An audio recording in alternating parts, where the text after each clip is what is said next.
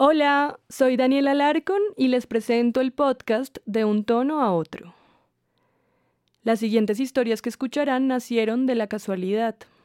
Nos juntamos 13 personas a principios de 2019 con la disculpa de un curso de podcast en el Instituto Caru y Cuervo en la ciudad de Bogotá, Colombia.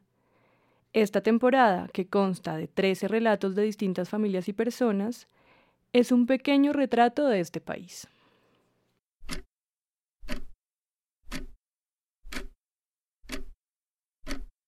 Cuentan que Sergio Caballero, cuando era joven, llegó a pensar que era el hombre más fuerte del mundo.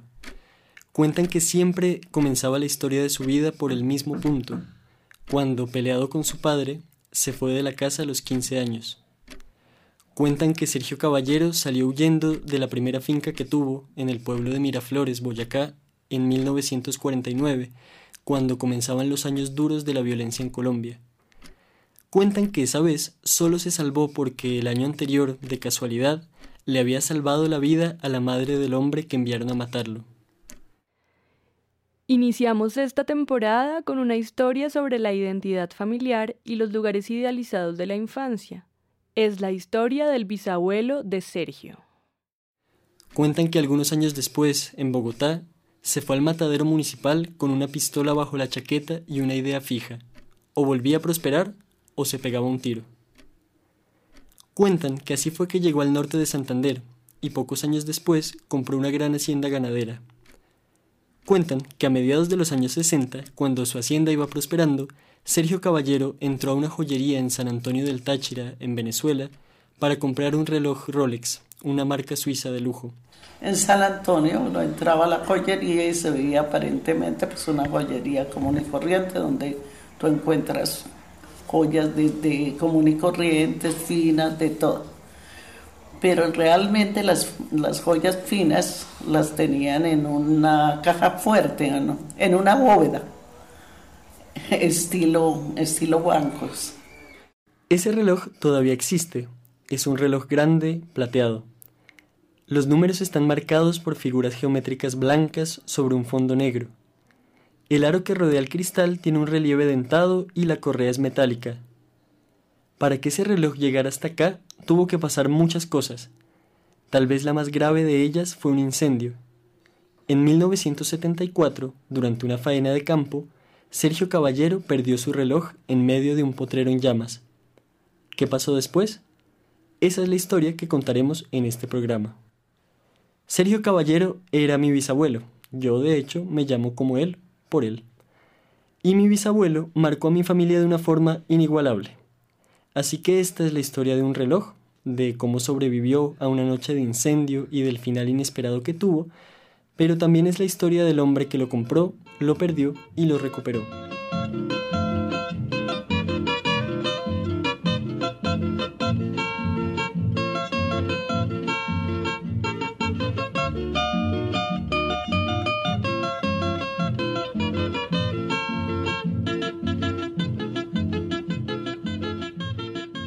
Cuando perdió su reloj, mi bisabuelo era dueño de una gran hacienda dedicada a la ganadería en norte de Santander, cerca al pueblo del Zulia.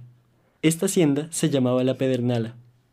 Durante casi 20 años, mi papá, sus hermanas y hermanos, sus tías, sus sobrinos y un montón de familiares de los que no vale la pena averiguar el parentesco, pasaron sagradamente todas las vacaciones, de mitad de año y de diciembre, en esa hacienda. Muchos de ellos incluso vivieron allí varios años de su niñez, acompañando a mi bisabuelo y su esposa, Emilia Moreno, mi bisabuela. Pedernala no era una finca de recreo, de piscina, de que uno dijera, no es que uno va con amigos, eso no, era una finca ganadera y de trabajo. O sea, uno llegaba ya a, a trabajar, a hacer oficio, pero pasábamos muy rico. Esta es Amparo Silva, una de mis tías, y creo que explica muy bien lo paradójicos que son los recuerdos que mis familiares tienen sobre esta finca. Es que para empezar, Llegar hasta Pedernala desde Bogotá no era fácil en los años 60. Era un viaje re larguísimo, yo no me acuerdo cuántas horas, pero eran muchas horas. Y eh, un viaje pesado, pues por las mismas horas y una carretera también en la parte de, después de Bucaramanga, eh, que es de muchas curvas y, y al puro al lado del cañón del Chicamocha. Más de 16 horas de Bogotá hasta Cúcuta y eso nomás era el comienzo. Mi bisabuelo Sergio recibía a los que llegaban de Bogotá en la terminal y arrancaban las últimas dos horas de recorrido por la carretera que comunica a Cúcuta con Ocaña. Así lo recuerda Miriam Silva, otra de mis tías. Íbamos eh, ya en un carrito, en un carro que él contrataba, y lo que más me acuerdo es que con ese calor parábamos en el Zulia, en una heladería, y nos daba una Coca-Cola helada. Uy, eso era una delicia. Luego ya antes seguíamos en el mismo carrito hasta el, pero unas carreteras angosticas, angosticas y bueno, uno siempre me daba como temor. Y, ya entonces hasta el sitio de donde estaban las bestias que nos esperaban para seguir el resto del camino a caballo. En otras oportunidades no había caballos para todos y nos tocaba algunos a pie. Y entonces, después de 20 horas de asientos incómodos, de primos vomitando sin que el bus pudiera parar, de curvas de miedo al filo de la montaña y 30 grados de calor? Al llegar de Cúcuta se veía un paisaje muy lindo, con unas, una palmera y, unos uh, árboles frutales que se llamaban mamoncillos, bastante grandes y en cosecha daban cantidades de, de frutos muy sabrosos. Debajo de, de esa arboleda ah, también había una, unos árboles muy lindos que florecían, de flores rojas.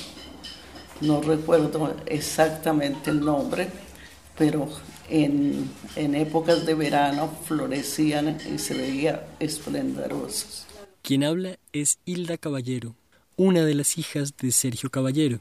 Sigue contando Rosa, la menor de sus hermanas. Y ya cuando llegaba uno a Pedernala, pues lo primero que veía eran unos pastizales muy bonitos, con pasto pangola, y ya llegando a la casa pasaba uno una quebrada, llegaba y encontraba un patio en tierra, que era el patio que quedaba enfrente a una casa grande, que era donde estaban los trabajadores, donde ellos dormían, luego había una portada y empezaba un empedrado, que hacia la parte de arriba se bifurcaba. La casa pues era eh, muy bonita y había gente que decía que es la réplica del paraíso de Efraín y María, la casa. Hacia la derecha había un estanque con patos, había muchos frutales, mangos, naranjas, papayas. Por dentro la casa era amplia y fresca, Tenía un comedor y un pasillo largo abiertos hacia el exterior, algo común en construcciones de tierra caliente. Hacia un lado de la casa había una fila de naranjos en los que se ponía fruta y granitos de arroz para que los pájaros se acercaran a comer. En fin, era un lugar tan agradable que la comparación con El Paraíso, la finca en la que transcurre el idilio de amor clásico de la literatura colombiana, resulta muy apropiada. Ahora, respecto al resto de la hacienda, no entiendo muy bien de dimensiones y hectáreas, pero mi tía Hilda puede dar una idea aproximada. En esa finca tenía pues, bastante ganado, por más o menos unas mil reses. Costaba de 35 grandes potreros para poder mantener ese ganado que era cría, levante, engorde. Más o menos mil reses, repartidas en 35 inmensos potreros. Cada uno de estos animales, de ganado cebú, los que tienen como una joroba en la parte alta del lomo, podía llegar a pesar más de 800 kilos. Pero no solo eso, había además espacio suficiente para mantener algunos sembrados, como decía Hilda, y, aparte de las dos casas principales, los trabajadores que llegaban con sus familias vivían en casas repartidas por la hacienda que se conocían como rancherías. Aún más, una gran parte del terreno estaba ocupada por bosque nativo, es decir, que no se utilizaba para sembrar o mantener el ganado. Mejor dicho, era una finca gigantesca.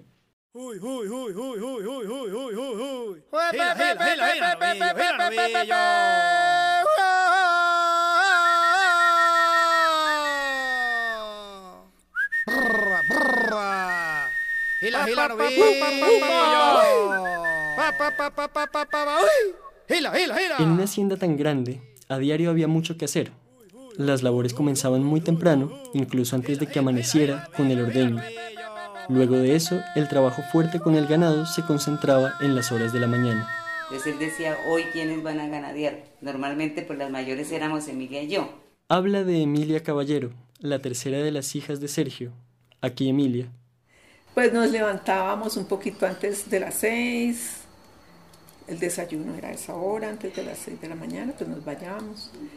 Y cuando íbamos a, por ejemplo, yo me iba a veces con él arriar el ganado en algún potrero que uno tenía que ir una hora, un poquito más, y entonces se arriaba hasta los en un sitio donde había agua, una quebrada, y ahí había un corral, había saleros, se les echaba sal, se revisaba el ganado, se curaba si alguno tenía algún.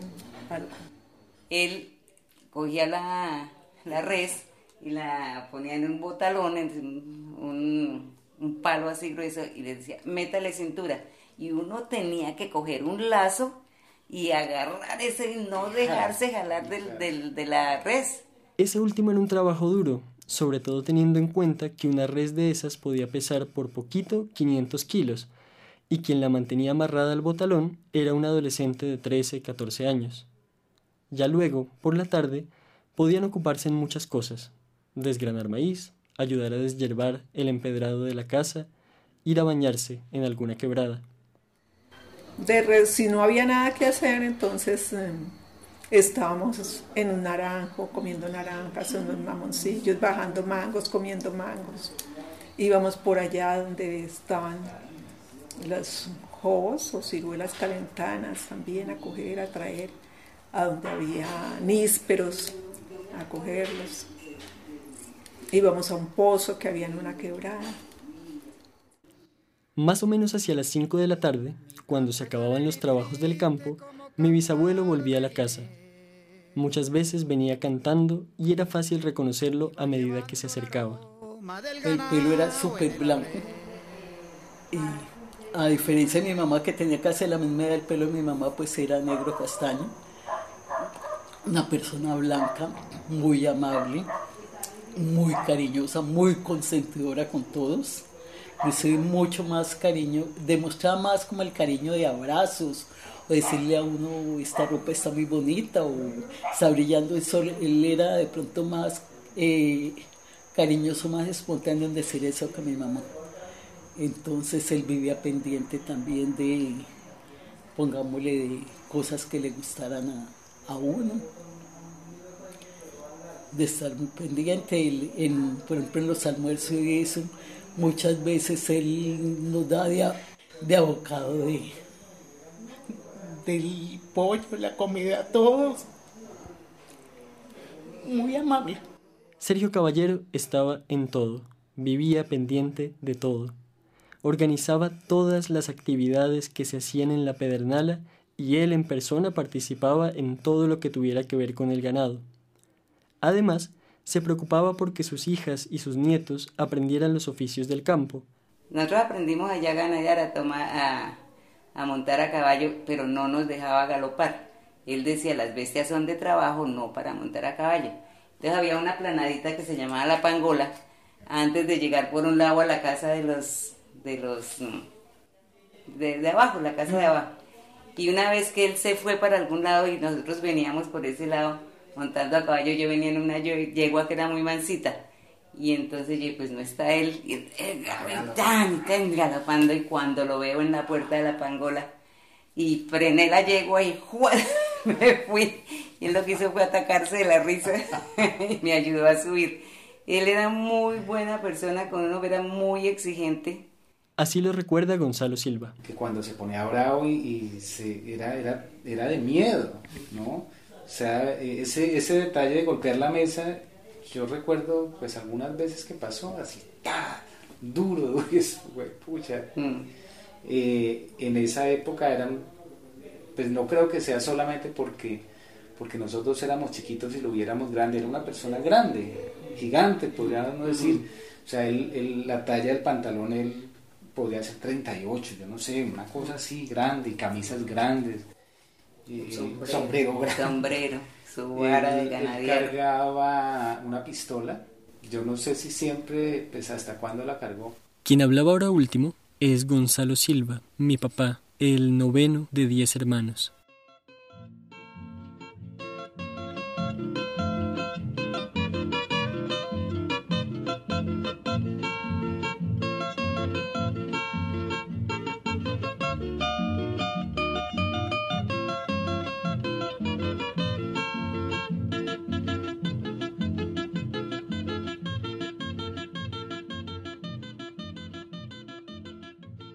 Pero entre todo esto, ¿dónde queda el reloj?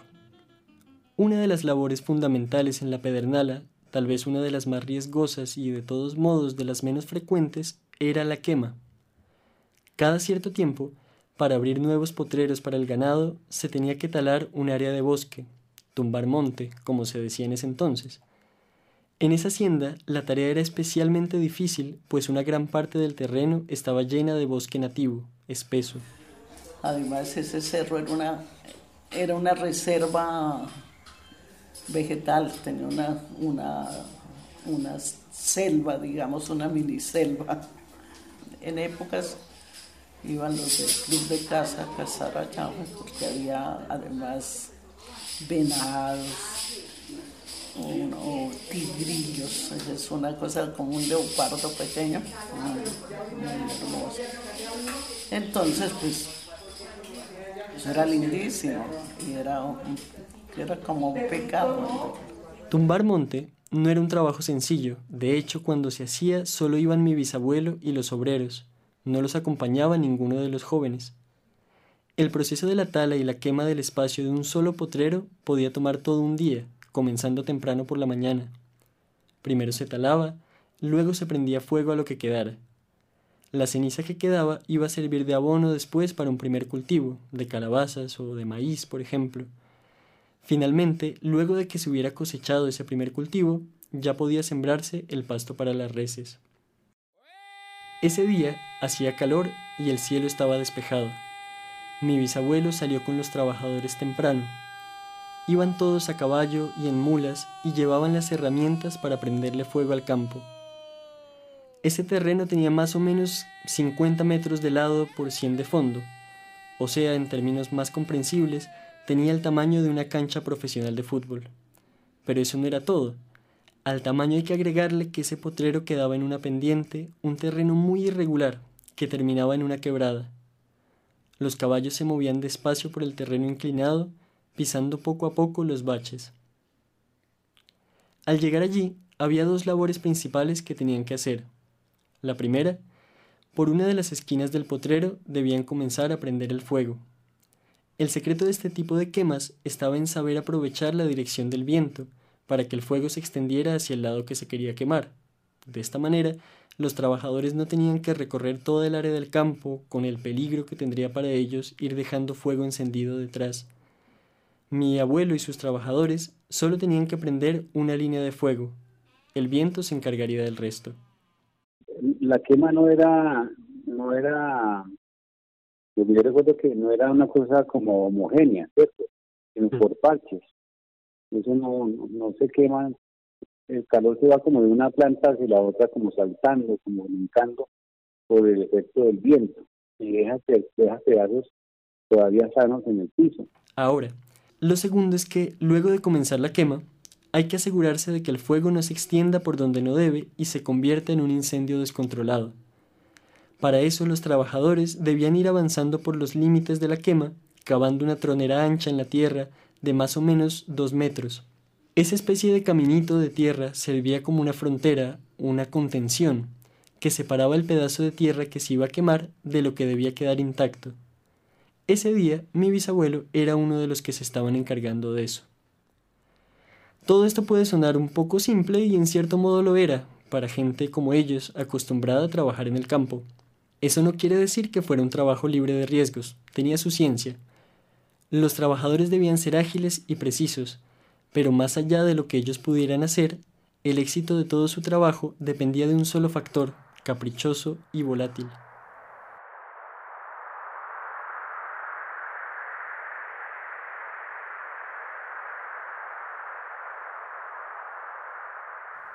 Mi bisabuelo iba a caballo por la parte alta de la quema cuando el viento cambió de dirección. Una muralla de fuego de casi 50 metros de largo se le fue encima. Entonces el caballo en el que iba se asustó y Sergio Caballero perdió el control. El caballo se encabritó y trató de escapar del fuego a todo galope, pero hacia el otro lado el monte era muy empinado y el terreno era un caos de ramas partidas y raíces ocultas. Entre que trataba de salir desbocado y que el jinete trataba de contenerlo, el caballo pisó mal y se fue al piso. En un último intento por sostenerse, la correa del reloj de mi bisabuelo se enredó en la punta de la silla de montar con el peso se reventó y Sergio Caballero se cayó. El reloj volvió a perderse en algún lugar entre las llamas.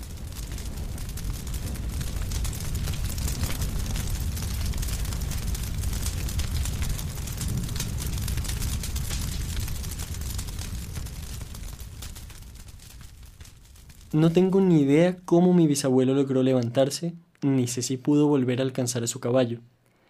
Solo sé que a eso de las cinco de la tarde volvió a la casa, saludó, se bañó y se cambió de ropa. Después, ya de noche, reunió a sus nietos en la casa de los trabajadores y les contó lo que le había pasado. Dijo que no se había dado cuenta de que había perdido su reloj sino hasta un rato después, pero que creía tener más o menos ubicado el sitio en el que debería estar. Por eso, dijo, al día siguiente irían todos con él al campo recién quemado a buscar el reloj. Ese día, mi bisabuelo les hizo una promesa. Este es Guillermo González, uno de mis primos, que estaba ahí en ese momento.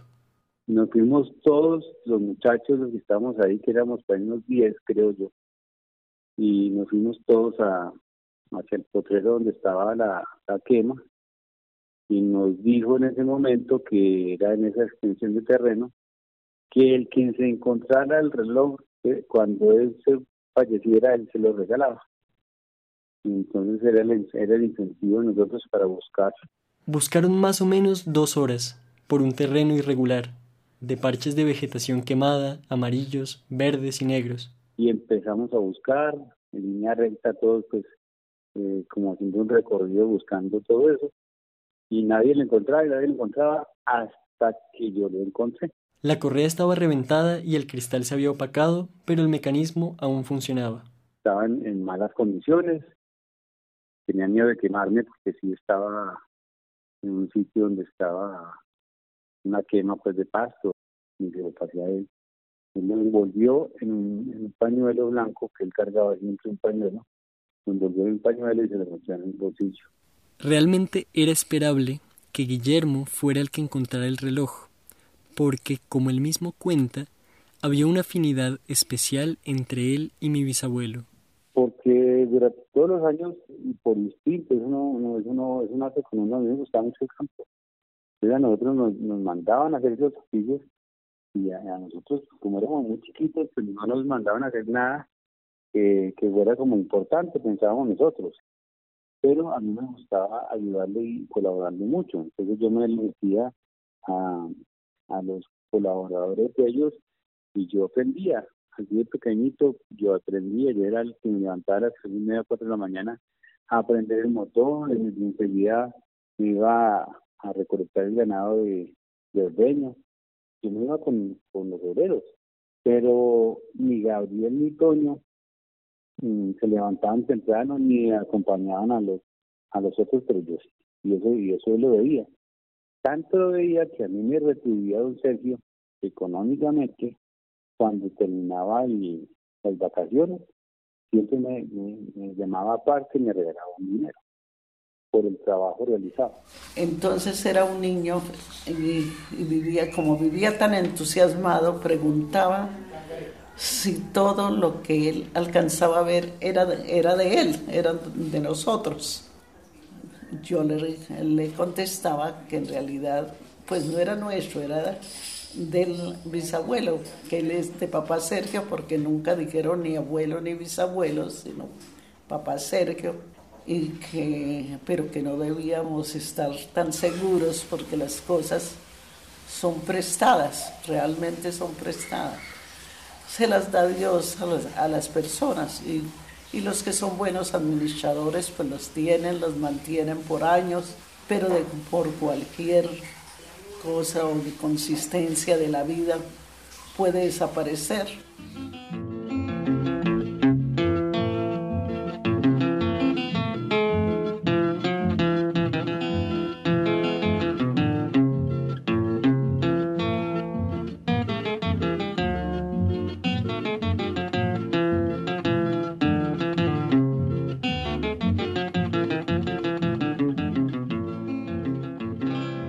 Pero hasta el momento en que tuviera que cumplir su promesa, es decir, hasta que se muriera mi bisabuelo, tenían que pasar todavía casi 20 años. Y de hecho tenía que pasar un evento fundamental para la vida de mi bisabuelo y para toda su familia. En 1976, no más un par de años después del incendio que les he contado, Sergio Caballero tuvo que vender su finca. La finca eterna, de los mangos deliciosos, de las mil reses, los caballos y las quebradas de agua fresca. ¿Por qué la vendió? Bueno, hay varias razones. Pues ya era la época de la guerrilla y los paramilitares. Entonces, ya a varias personas las, habían secuestrado. Y lógico, él no era de las personas que le iba a dar plata para armas a ninguno. Entonces, él sabía que que, si, que a él no lo iban a secuestrar. Él siempre decía, a mí seguramente no me secuestran porque sería el que tengo que dar el rescate y como ellos lo que buscan es dinero. A él no lo iban a secuestrar, seguro, pero cualquiera de sus hijas, en especial las menores, o cualquiera de sus nietos y bisnietos, estaba bajo amenaza. Emilia Caballero, que por esos años trabajaba como anestesióloga en un hospital de Cúcuta, cuenta.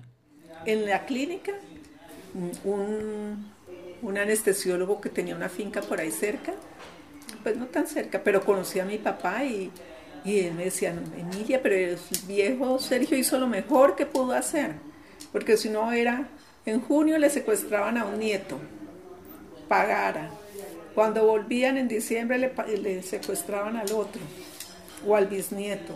Algo que me llama la atención es que todo lo que cuentan respecto a esta época es un poco vago, un poco difuso. Quiero decir, nunca hubo una amenaza concreta contra mi bisabuelo, pero en el ambiente se podía sentir el peligro. Varias personas habían sido secuestradas, pero la identidad de los secuestradores se confunde en el recuerdo de todos. Tal vez no se supo ni siquiera en ese momento. Hablan de que quizás eran los guerrilleros, o quizás los paramilitares, o algún grupo de malandrines, para usar la palabra que usó una de mis tías. Pero aparte de todo eso, hubo un factor crucial en la decisión de mi bisabuelo. Él vendió la finca porque pues él ya tenía más de 70 años. Él decía pues que como él no tenía hijos hombres o puras mujeres, pues que nadie se quedar allá. El mayor problema era ese. Mi bisabuelo estaba envejeciendo y entre sus nietos no había nadie que pudiera hacerse cargo de la finca. Además, en una época más machista que la actual, era casi impensable que fuera una mujer la que quisiera hacerse cargo. Y yo peleaba con él mucho, o sea, a pesar de eso, yo peleaba y, me fascinaba irme al, a los corrales cuando llegaban y, peleaba conmigo porque me decías, váyase para la casa, ya más bien allá no limonada que ya subimos. Y yo no, yo le decía, pero ¿por qué tengo que irme si yo me quiero quedar acá? Y decía, tenía sus dichos... Sus dichos de groserías que no eran como groserías, pero era algo, entonces decía, eh, eh, este paparote no me va a obedecer. O, bolsa de calagua. Sí, bolsa de calagua, ya sé que mire que a ver si deja, a ver si una vez esto ahorita la, la atropella, pues, la, tumba o no sé qué. Pero era eso, y yo peleaba harto y yo decía, mucho, yo, y siempre le decía a mami y a papi, yo le decía, eh, yo hubiera sido hombre, mejor dicho, yo había sido ganadera, o sea, porque a mí me gustaba mucho, mucho. Es llamativo que varios de los entrevistados manifestaron su intención, o al menos su deseo, de continuar con la finca. Varios pensaron, cuando iban a entrar a la universidad, estudiar veterinaria o alguna carrera relacionada que fuera útil en la pedernala. A pesar de esas intenciones, la vida de cada uno fue tomando un rumbo distinto. A mediados de los años 70, Sergio Caballero se enfrentaba contra algo más implacable que el fuego y más constante que la violencia social, el tiempo. Entonces había una gran urgencia por vender la hacienda, pero era difícil. Aunque a lo largo de los años se había ido parcelando y su tamaño se había reducido, seguía siendo mucha tierra y el costo era muy alto. Finalmente, pasados los meses, decidió vender la pedernala a quien le diera cualquier cosa. Sabía que incluso vendiendo la tierra y el ganado por un valor mínimo, tendría suficiente para vivir tranquilo los años que le quedaran de vida. Decidió venderla. Pues la gente en Cúcuta se sorprendió. Es más, a mí me llamaron los gerentes de los bancos y el gobernador pensé, decía que, que seguramente mi papá se había enloquecido. Porque pues él había nacido mandando. ¿Y qué iba a hacer?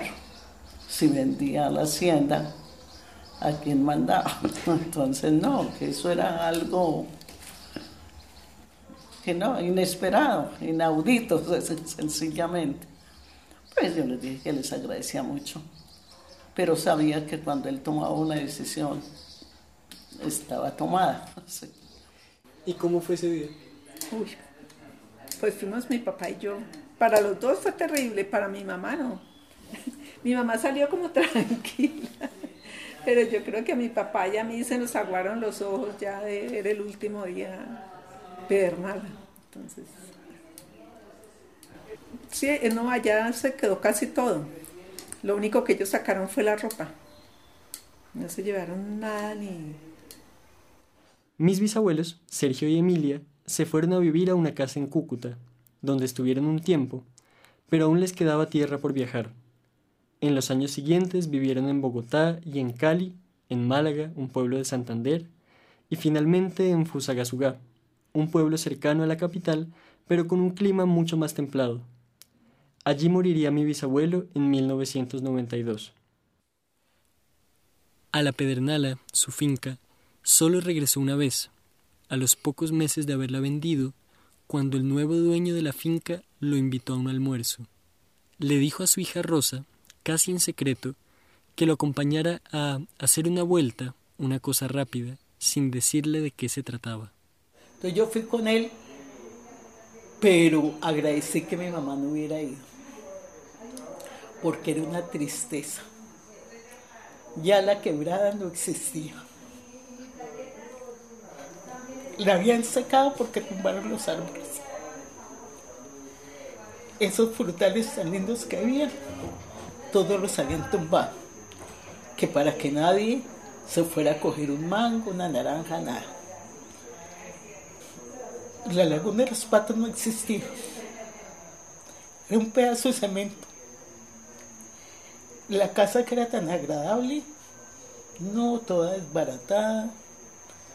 Comedor era el sitio donde dormían los cerdos. Ahí inclusive había cerdos durmiendo, una cerda con él.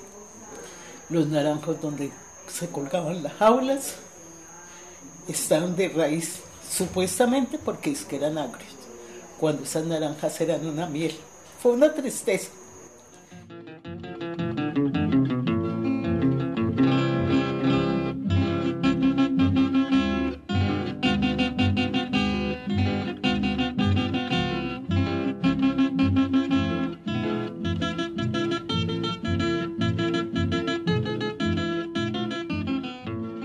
En los días siguientes a la muerte de mi bisabuelo, su esposa Emilia y sus hijas Julia, Hilda, Emilia y Rosa se reunieron para repartir las posesiones que Sergio Caballero había dejado. Entre esas, por supuesto, el reloj. Se lo dejaron a José Antonio González, hermano de Guillermo, que era el que lo había encontrado.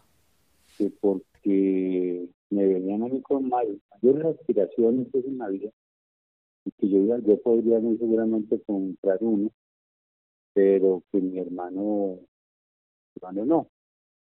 Entonces, eh, se lo dieron a él. Mejor dicho, veían que él podría llegar, más pronto que tarde, a hacer la plata suficiente para comprarse un Rolex por sus propios medios. Por eso, el reloj que le había prometido tantos años atrás mi bisabuelo se lo quedaría su hermano José Antonio. Cuando sucedieron las cosas y, no me tocó a mí, yo me iba a poner a pelear con mi hermano. Pocos años después, Guillermo entró a una joyería en Bogotá para comprar un Rolex. En esa ocasión, dice Guillermo, Emilia Caballero le dio la mitad del dinero que costaba el reloj, en compensación por el que no le habían dado. Esta es la historia según la cuenta Guillermo, pero resulta que no todos están de acuerdo. Mis tías abuelas tienen una versión diferente de lo que ocurrió y sobre todo de las razones por las que le entregaron el reloj a José Antonio. No sé, aquí detuve mis averiguaciones. Es posible que detrás de esta historia haya más historias, más cosas que no se han contado. Hacia el 2004, cuando vivía en Ciudad de México, José Antonio decidió restaurar el reloj, porque después de que se había quemado, mi bisabuelo lo había hecho arreglar con partes de relojes de otras marcas. Desde la tienda mexicana enviaron el reloj a Suiza, donde le restauraron las piezas que habían sido reemplazadas después del incendio. El reloj volvió a su estado original y José Antonio todavía lo guarda con mucho cariño y lo usa en ocasiones especiales. La memoria es una cosa subjetiva, mediada por nuestras experiencias, por lo que imaginamos, lo que deseamos, lo que nos da miedo, lo que olvidamos y cómo reconstruimos lo que olvidamos. Casi treinta años, repartidos en meses, días y horas, separan el día de hoy del día en que José Antonio heredó el reloj. Casi cincuenta años han pasado desde la quema que contamos en este programa. Lo tenían muy claro los antiguos, que creían que en el cerebro era la imaginación lo que filtraba las experiencias vividas antes de pasarlas a la memoria, donde se convertían en recuerdos. Este es el relato que he escogido, pero advierto puede no ser la verdad, o al menos no la verdad completa. Porque, ¿quién nos garantiza que es cierto lo que recordamos? ¿La infancia feliz? La dulzura de las frutas y la voz de un hombre llamando a lo lejos? La memoria es un reloj que años después marca la hora. Es un nombre que se repite. Y es también las palabras, muchas palabras, variaciones del aire sobre el aire. En este episodio escucharon las voces de Amparo Silva, Emilia Caballero, Gonzalo Silva, Guillermo González, Hilda Caballero, Miriam Silva y Rosa Caballero. A todos ellos, muchas gracias. La narración se grabó en el estudio de Seca Web del Media Lab Plataforma Bogotá. Esto es De un tono a otro. Mi nombre es Daniela Larcon y acaban de escuchar El paraíso en llamas de Sergio Manuel Silva. Si les gustó de un tono a otro, por favor compártanlo con sus amigos y familiares. Nos pueden encontrar en su app de podcast favorita. Los invitamos a escuchar el siguiente episodio, la historia de una mujer que huye por amor en medio de la lluvia y los machetes.